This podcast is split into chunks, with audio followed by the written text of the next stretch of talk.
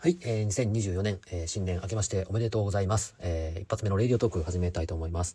えー、今年はですね、このレイディオトーク含め、えー、まあインスタとかね、その辺でもですね、えー、まあどんなこと発信していこうかなと思って考えてましたが、えっ、ー、と、まあ主にね、えー、まあ日本のね、日本人のこの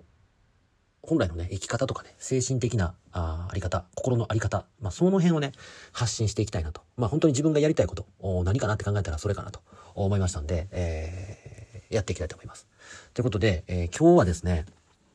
まあ、神社の参拝ね、行かれてる方もたくさんおられると思うんで、まあ、その神社の参拝について話していきたいんですが、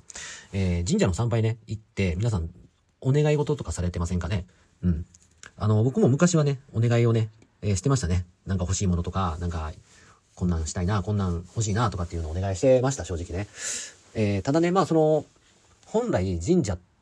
の、まあ神様に何かこう自分がお願いをするっていうこと自体がですね、えー、少しなんか滑稽に思うんですね。えー、なぜかというと、まあ、そもそも神社にいる、例えば神様ですね。まあ、神様がいるとすればですね、まあ、それはまさにこの自分とその神様っていうのを別々で考えるわけですね。考えてるわけなんですよね。うん。自分とはまた別に存在するその神様にお願いをするっていう。うん。で、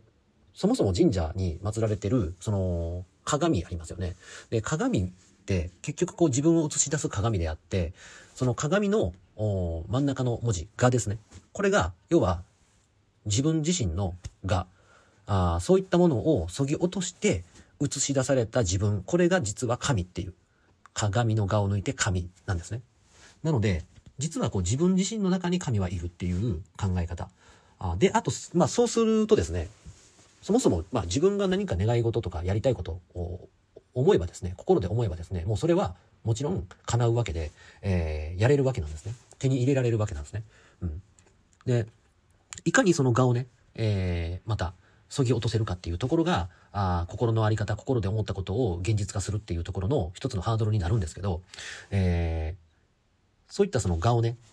えー、いかにこのそぎ落とせるかあ。そういうのっていうのは、もちろんこの日々ね、意識することっていうのがね、えー、大切ですし、まあ、一種のね、こう瞑想的なね、えー、ものもね、必要なのかなとは思います。で、本来あんまりね、そういう普段生活しててそういうことってなかなか考えないじゃないですか、皆さんね。うん。だけど実は、そういう自分の、想念が現実を作り出すっていうね、これ言いますけど、まあ本当そうで、えー、本当にこう自分の環境とかね、周りの人とかね、えー、変わります。うん。自分の心のあり方でね。うん。で、まあ本当に基本は、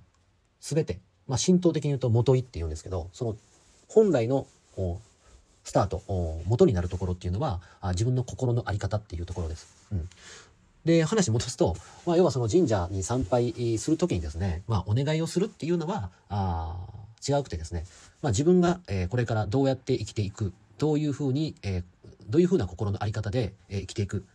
そういったね、この誓いをね、まあ、要は神様の前で誓いを立てるっていう、まあ、そういうことそれが、まあ、大事かなっていうところです。うん。なので、えー、神社のね、参拝をまだ行かれてない方とかはね、ぜひね、えー、お願いをするのではなくてですね、もうそのお願い事をしたい、何かやり遂げたいとか、何かを手に入れたいとかっていう、そういった考えがあっていくのであれば、もうそれは自分が願っている時点でやれますし、手に入りますから、えー、そのね、え、そのためにね、どういう、えー、生き方をしていくのかっていう誓いをね、ぜひこの神社